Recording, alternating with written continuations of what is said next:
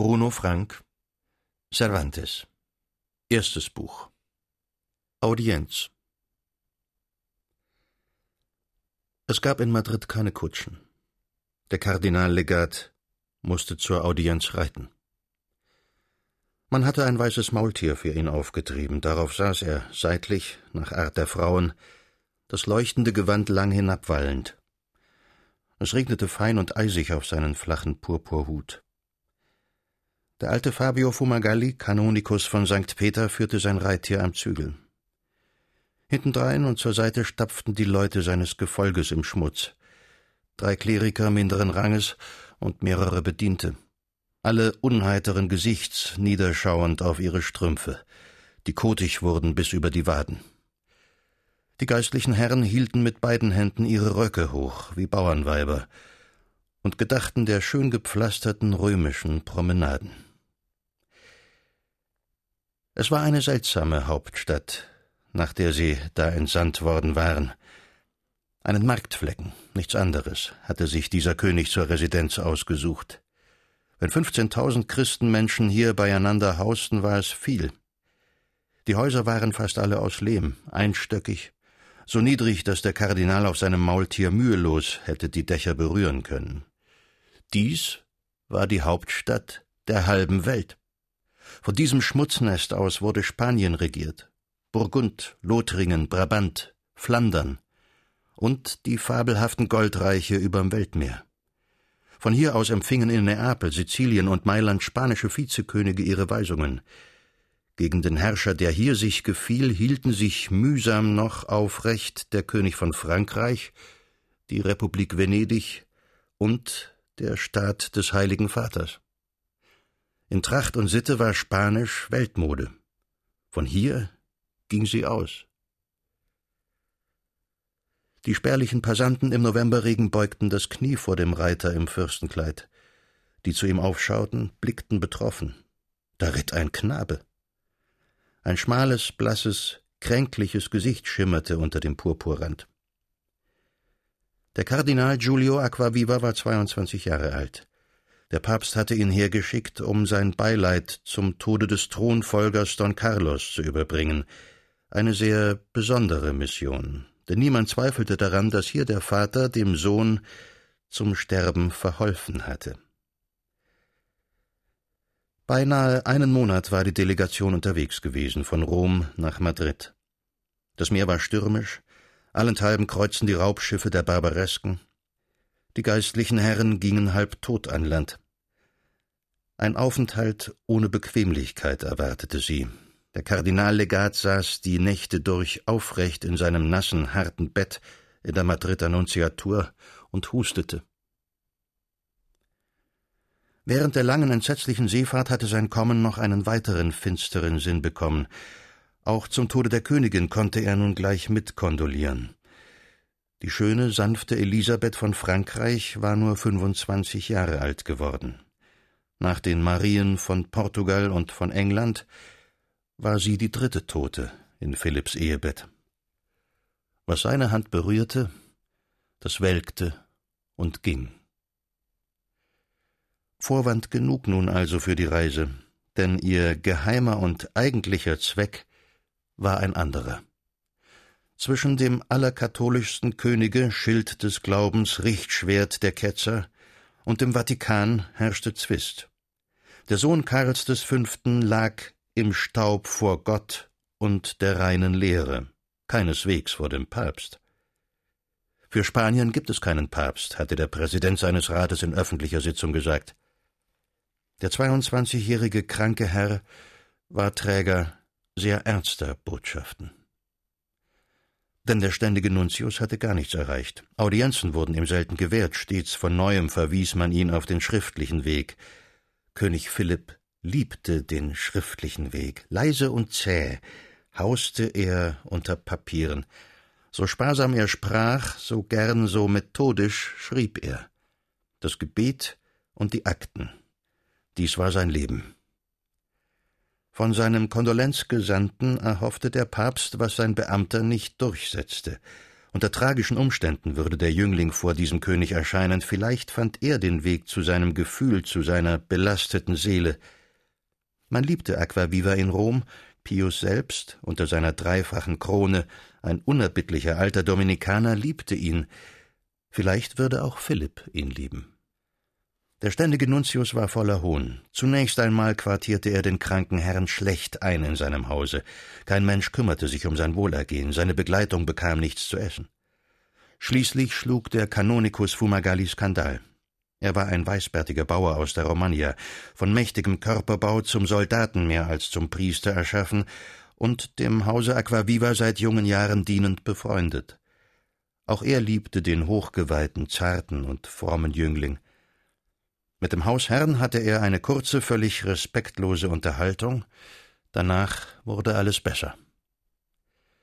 Aber mit befriedigtem Hohn beobachtete der Nuntius weiterhin, wie der Aufenthalt des ungebetenen Logiergastes sich müßig hinzog. Drei Wochen war er nun schon da. Auf die ehrerbietige Anfrage, wann die Traueraudienz genehm sei, war erst viele Tage überhaupt keine Antwort gekommen. Endlich ein Bescheid aus der Staatskanzlei, das Beileid möge schriftlich abgestattet werden. Schriftlich. Das Allerweltswort. Aber dem Kirchenfürsten gegenüber, der einen Monat unter Fairnissen gereist war, eine kaum tragbare Insolenz. Dennoch war nichts übrig geblieben, als nochmals zu bitten. Unmöglich konnte er nach Rom zurückfahren und Petri Nachfolger bekennen, man hat deinen Botschafter gar nicht ins Haus gelassen. Als endlich der Zutritt gewährt wurde, war von vornherein das Gleichgewicht peinlich verschoben. Und das war der Zweck gewesen. Das Königsschloss war erreicht. Aber der geistliche Zug konnte den Eingang nicht finden. Ein Gerüst zog sich um den burgmäßigen, verwinkelten Alcazar. Im Regen hämmerten Arbeiter. Immer wurde an Philippshäusern gebaut. Sie zogen um den ganzen zackigen Komplex. Vor einer Hinterpforte stieg der Legat von seinem Tier. Pikenträger in riesigen Hüten, gelben Wämsern und rot-gelben Pluderhosen hielten Wache. Sie verstanden kein Wort. Es waren Deutsche. Schließlich, auf das Rufen der Diener, kam ein Mann in Priesterkleidung die steile Stiege herab und gab auf Lateinisch Bescheid. Von hier aus war kein Zugang zu den königlichen Gemächern. Aufgesessen also noch einmal, und im Halbkreis zurück zur Vorderfront mit den Gerüsten. Die Begleitung verblieb in einem Wachtlokal zu ebener Erde. Es war kalt hier. Durch die winzigen vom Balkenwerk verstellten Fenster kam jetzt um Mittag kaum Licht. Das sind Vergnügungsreisen, sagte Fumagalli, der den nassen roten Hut des Legaten auf den Knien hielt. Die Eminenz wird uns sterben an diesem Ausflug. Der Kardinal ging langsam unter Seitenstechen die dunklen Treppen hinauf. Es roch schlecht in diesem mittelalterlichen Burgpalast. Ein Hofherr schritt seitlich voran, immer höher. Ich glaube, der König von Spanien sitzt auf dem Dach und erwartet mich da, dachte Aquabiva, denn er war fröhlichen Gemüts unter seinem Purpur, ein gütiger, heiterer Knabe bei all seiner frommen Klugheit. Nun ging es im obersten Stockwerk seitlich ab, durch einen offenen Zinnengang erst, in den der Nordsturm hereinblies, und von dem aus man das ganze lehmschmutzige Städtchen recht armselig liegen sah, und jenseits das nackte, traurige Hochland von Kastilien. Dann kamen Säle, niedrig und lang, mit ein paar Truhen spärlich möbliert. Überall Herren vom geistlichen Stand, in der Soutane oder im Ordenskleid, in Gruppen sich beredend, untätig harrend. Ein viereckiges Zimmer dann, voll mit Bewaffneten. Ihr Offizier erwies klirrend Salut.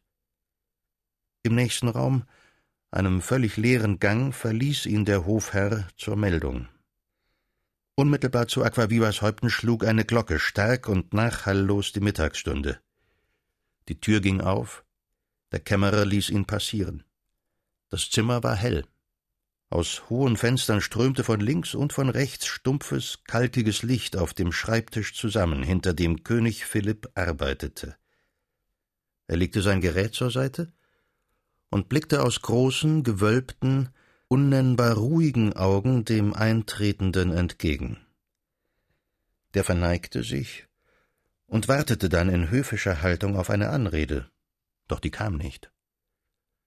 So hatte er Muße, den meistberedeten Herrn der getauften Welt zu betrachten. Der Anblick erstaunte ihn. Und er gab sich auch Rechenschaft über den Grund.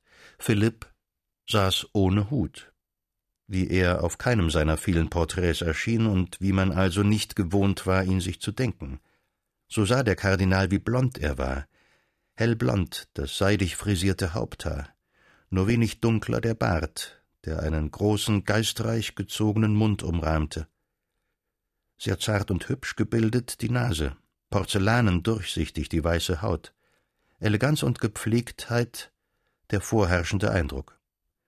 Nur die vorgebaute und schwere Stirn brachte einen unbestimmt drohenden Zug in das anmutige Ganze. Schwarzer Samt war sein Anzug. Selbst die Halskrause war in diesen Tagen der Trauer verschwunden. Der Orden des Flieses hing an einer Kette aus dunklen Edelsteinen über der Brust und schimmerte schwach.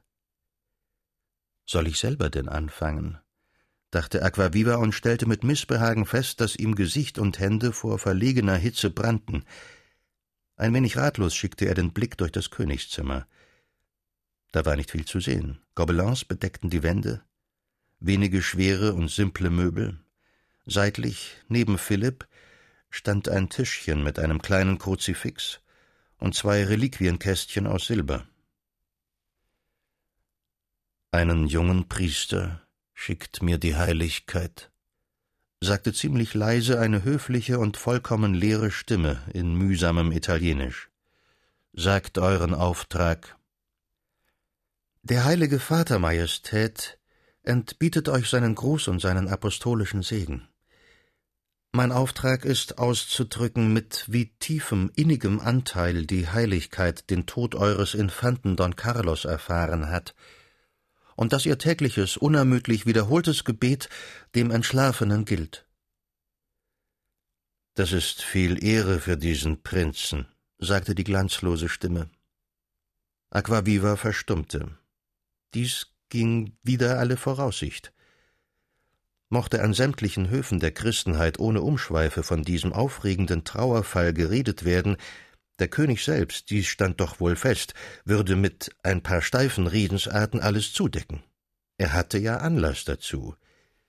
Dieser Prinz war ein Krüppel und ein halb Irrsinniger gewesen. Da er der Erbe der halben Welt war, kannte die ganze Welt seine Schritte von Kind auf. Sie wusste von seinen Ammen, denen der Säugling die Brüste zerbiss, so dass sie starben, von den Tieren, die der Knabe lebendig am Pfahl briet, den Hofleuten, die er zu kastrieren befahl, seinen Wutausbrüchen, Schreikrämpfen, epileptischen Anfällen. Auch vor dem Vater machte das Halbtier nicht Halt. Dass er ihm den Tod schwur, wäre ertragen worden, aber in der vergangenen Weihnacht wurde sein Plan ruchbar zu fliehen und sich in Flandern an die Spitze der Ketzer zu setzen. Mit geheimnisvoller Schnelle war dies auch in Rom bekannt. Der Papst geriet in Ängste. Er wurde beruhigt. Schon hielt man in Madrid den Prinzen gefangen. Er starb. Zu diesem Tod überbrachte Aquaviva die Kondolation.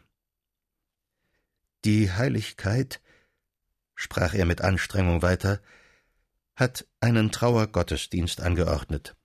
Am 5. September wurde er in St. Peter abgehalten. Um dem Erben eines so mächtigen Reiches die höchste Ehre zu erweisen, hat die Heiligkeit dieser Feier selbst angewohnt.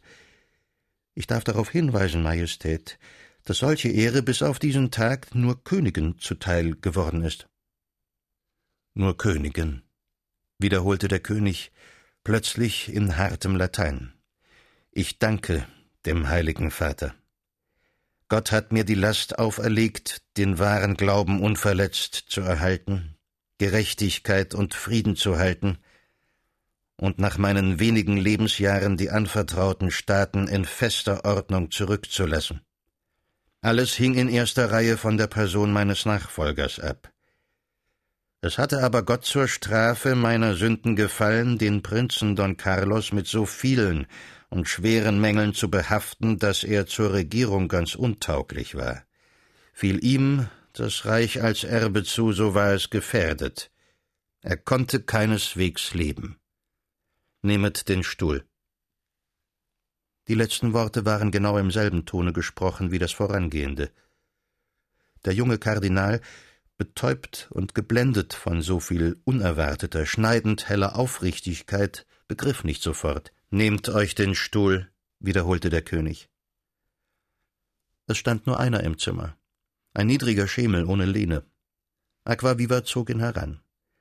Das lebendige Rauschen seiner Seide um ihn beim Niedersitzen war wie ein Trost. Majestät, ich gehorche.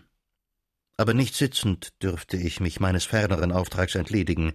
Der Heilige Vater hat ihn mir nicht selbst mehr erteilen können, aber ich weiß, dass sein Herz ihn mir über das Meer zusendet. Gott hat vor wenigen Wochen auch Ihre Majestät die Königin zu sich heimgerufen. Die beste, die frömmste, die edelste Seele, und so es ist gut, Kardinal. War sonst noch etwas?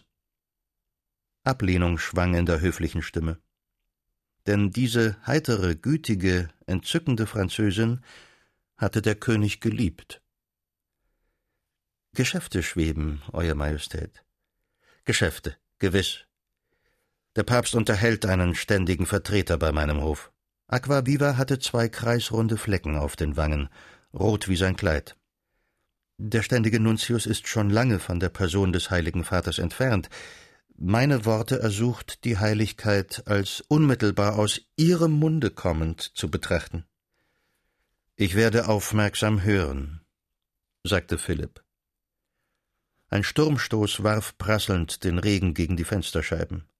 Beide lauschten. Als dies Geräusch vorüber war, setzte der König langsam und mit Präzision hinzu Seine Heiligkeit weiß, und es kann sich daran nichts ändern, dass ich lieber auf meine Krone verzichten will, als mir das entreißen lassen, was der Kaiser und König, mein Souverän und mein Vater, vor mir besessen hat. Auf meine Krone verzichten. Es war cäsarisches Latein, jeder Satzteil wie ein Quader. Um Redensarten ging es hier nicht. Wenn mein Sohn, hatte der gleiche Mann einst gesagt, der Ketzerei verfiele, würde ich selber Holz herbeitragen, um ihn zu verbrennen. Er hatte noch keinen Sohn besessen, als er so sprach. Dieser unbedingten, schweren und langsamen Seele war jedes Äußerste zuzutrauen. Nicht über Rom, auf unmittelbarem Wege erging an ihn, der eingesetzt war in die Herrschaft, Gottes Befehl. Spaniertum und Rechtgläubigkeit waren dasselbe für ihn. Er war Gottes schwer beladener Verwalter. Sein irdisches Königsdasein in unerschauter Machtfülle war ein schmaler Vorhof der Ewigkeit, auf die sein Auge unverrückbar gerichtet blieb. Draußen auf ödem Vorland der Sierra erstand schon die ungeheure Lebensgruft des Escorial, steinerner Traum seiner Frömmigkeit, fugenlos nackt sich hinlagernd in nackte Landschaft. Machtburg, Glaubenskaserne und Grabkirche, wo er die Toten seines Geschlechts zu vereinigen dachte. Er war ein schöner, eleganter Herr und vierzig Jahre alt, aber schon waren mit jeder Einzelheit die dreißigtausend Totenmessen angeordnet, mit denen der ganze Heerbann spanischer Priester dereinst seiner Seele den Weg zur Seligkeit sichern sollte. Kein Papst in aller Vergangenheit hätte diesem König mehr entsprechen können als der alte Mann, der jetzt auf Petri Stuhle saß, der asketische Mönch, Großinquisitor vor dem, Philipps düster glanzloses Gegenbild jenseits des Südmeers. Und mit ihm lag er im Streit. Es ging nicht um wenig. Es drohte die Loslösung. Es drohte die spanische Staatskirche. Die Anzeichen waren da. Giulio Acquaviva begann zu reden. Das kranke Haupt im Scharlachkäppchen geneigt, den Blick schräg vor sich hin auf eine Tierfigur des Teppichs geheftet, baute er die vatikanischen Beschwerden vor dem allerkatholischsten Herrscher auf, sacht beginnend mit lässlichem, minder bedeutsamem, sodann Befremden, Betrübnis, Entsetzen kunstvoll steigernd, keine Periode ohne ein frommes Kompliment vor dem König, seine Verdienste hoch und höher erhebend, um hernach umso tiefer klagen und anklagen zu können. Er nahm all seine Klugheit, Glaubenskraft, Innigkeit, ja unbewusst auch allen rührenden Reiz seiner kranken Jugend zusammen. Welch gebrechlich holden Geräts bedient sich hier der wahre Glaube, hätte jeder andere Hörer bei sich denken müssen. Es ging um alles. Der Augenblick war entscheidend. Höchst ungewiss, ob er wiederkehrte. Giulio sprach nun ebenfalls Latein, bestes Latein, aus Höflichkeit gegen den König, der sich dieser Sprache soeben bedient hatte. Der Anstände waren so viele. Von ganzer Seele wünschte der Papst, sie beseitigt zu sehen. Er liebte und ehrte den König. Auf ihm lag all seine Hoffnung gegen die Ketzerei, die allenthalben entsetzlich sich erhob. Mit welch christlicher Freude hatte er noch kürzlich erfahren, dass das Haupt der flandrischen Häresie, Graf Egmont, auf dem Brüsseler Schafott öffentlich gefallen war, ungeachtet der Dienste und Siege, die dieser Ketzer einst hatte leisten dürfen. Ganz sicherlich waren auch jetzt alle Übergriffe und Beleidigungen das Werk untergeordneter Diener, die Majestät hieß sie nicht gut. Unerträglich zum Beispiel war das Verhalten des spanischen Vizekönigs in Neapel, des Herzogs von Alcalá. Er verhöhnte die Autorität. Bischöfe, Abgesandte des Vatikans ließ er tagelang im schlechtesten Vorzimmer warten. Kamen sie endlich vor ihn, so empfing er sie im Bette liegend und, wie es hieß, nicht stets allein. Philipp erwiderte nichts und blickte mit etwas hängender Unterlippe ins Leere. Hierzulande war es nicht anders. Ein Jahr erst war es her, da hatte der Papst die Stiergefechte verboten, den Veranstaltern war der Bann angedroht. Die im Stierkampf Getöteten durften nicht kirchlich bestattet werden, aber sie wurden kirchlich bestattet. Aber die Bischöfe gaben dem Bann keine Folge, aber der Zulauf und Prunk waren größer als je. Und das geschah schließlich unter den Augen des Königs. Aquaviva erhob den Blick und machte eine respektvoll abwartende Pause. Philipp antwortete auch. Ein paar Worte freilich nur. Aber es war höchst seltsam. Aquaviva verstand nicht. Etwas in der Sprache des Königs klang fremd, rau entgleitend. Hab ich denn Fieber? dachte Aquaviva, mir scheint, ich bin doch ganz klar im Kopfe. Fragen konnte er nicht. Er fuhr fort.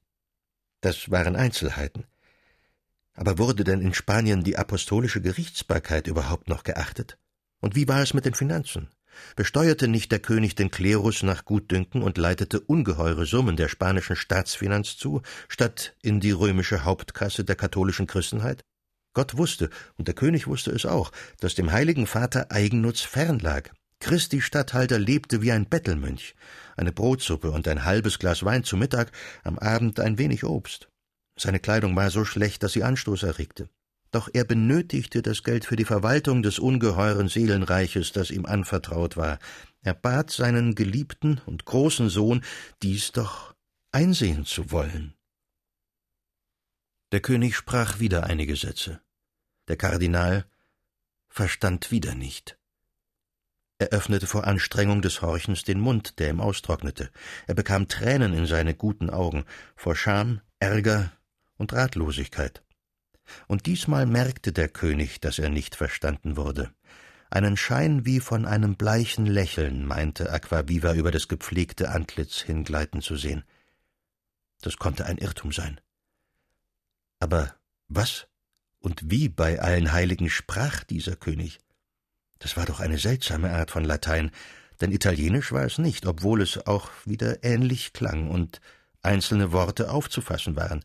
Einerlei. Der Kardinal konnte nicht dasitzen und grübeln. Es hieß weiterkämpfen auf wankendem, weichendem Boden.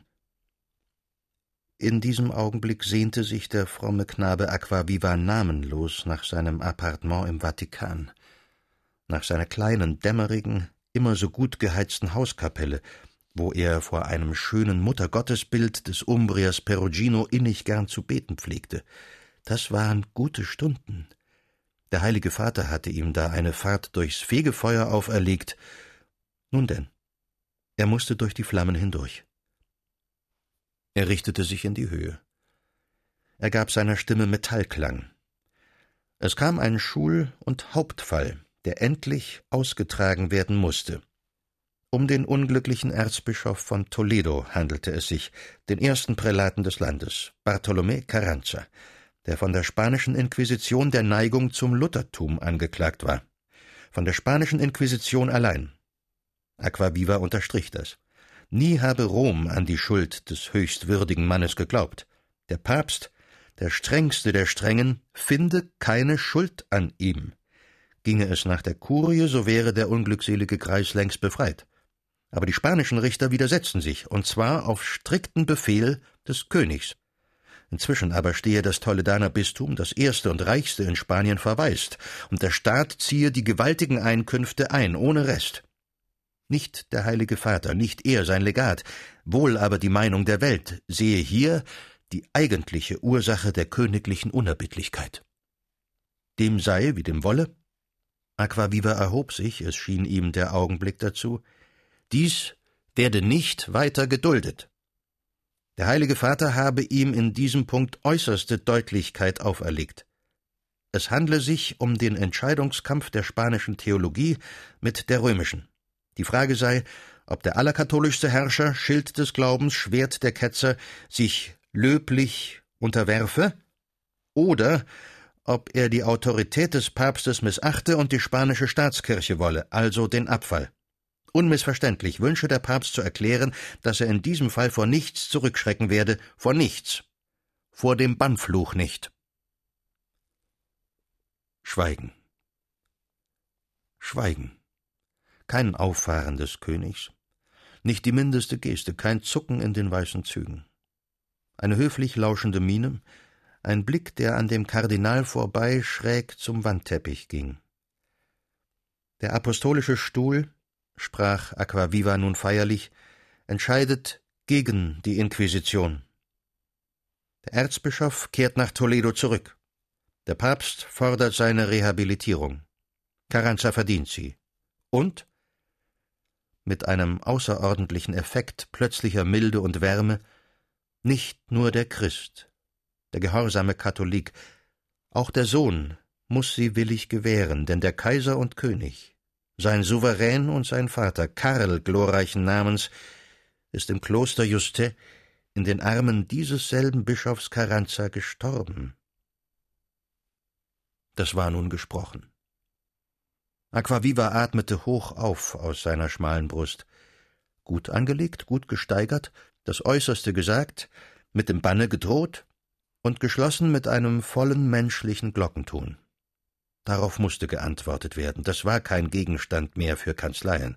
Da gab es kein Verweisen auf den schriftlichen Weg. Der Kardinal wartete. Der König wartete auch. Dann, ohne das Auge zu heben, mit mäßiger Stimme begann er zu reden. Und Aquaviva verstand nicht.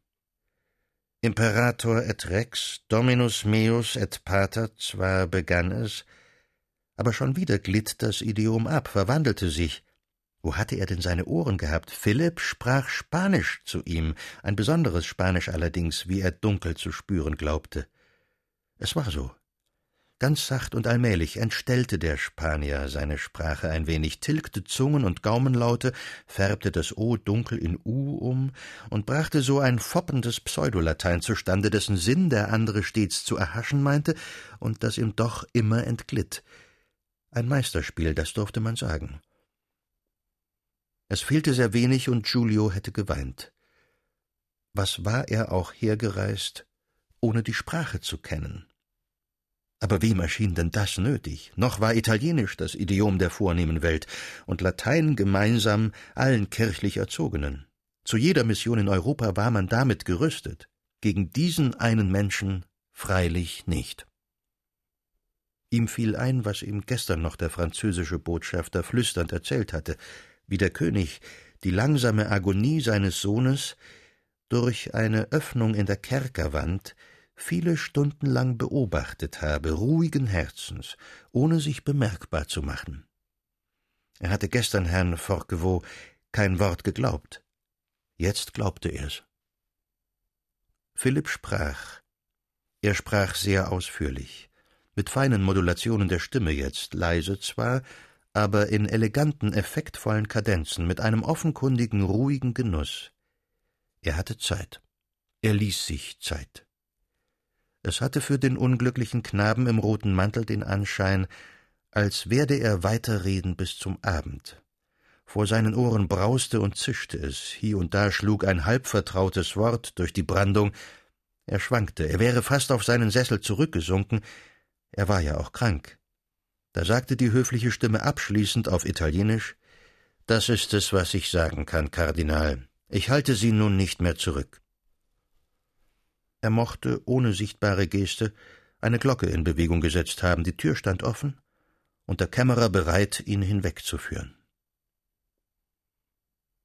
Der Regen draußen hatte aufgehört. Eine bleiche Sonne, fast schon eine Wintersonne schien. Der alte Fumagalli führte das Maultier am Zügel. Besorgt schaute er zu seinem Herrn und Zögling auf, der leichenbleich und erschöpft sich in seinen Frauensattel werfen ließ. Du siehst so müde aus, geliebter Sohn, sprach er leise zu ihm hinauf. In guten und in sehr schlechten Stunden duzte er ihn immer noch wie als Knaben. Müd bin ich, sagte der von seinem Maultier herunter. Du musst fort aus diesem Land, Giulio. Das ist kein Klima für dich. Ich gehe, sobald man mich ruft. Was sollst du denn noch? Was willst du noch hier? Spanisch lernen, Such einen Lehrer.